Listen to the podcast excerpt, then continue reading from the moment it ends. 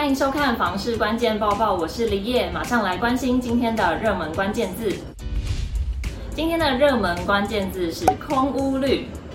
内政部公布了最新的低度用电宅统计，也就是俗称的空屋率。我们可以发现，空屋率比较高的多在偏乡地区，这也反映了城乡差距发展的结果。当大家都往城市发展，偏乡的房子就容易被闲置。本期低度使用住宅比率依各县市观察，以台北市百分之七点一五最低，新竹市百分之七点五一次低，以金门县百分之十七点四零最高，宜兰县百分之十五点六一次高。除连江县外，其余县市均较上期增加。空屋率的成因它比较复杂，因为台湾是属还是属于华人国家，那一来是华人国家都有习惯留住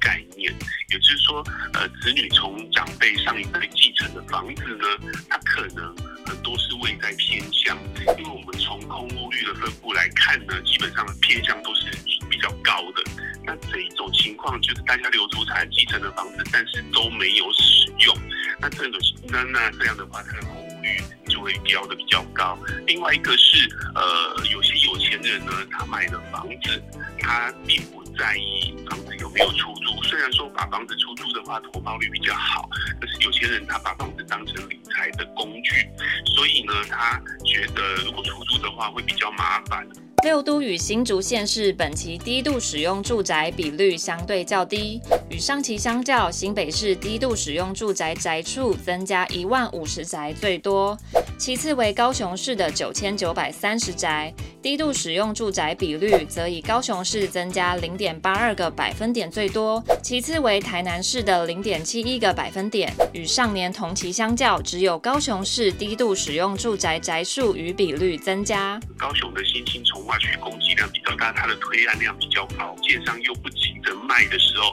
它的新建余屋跟空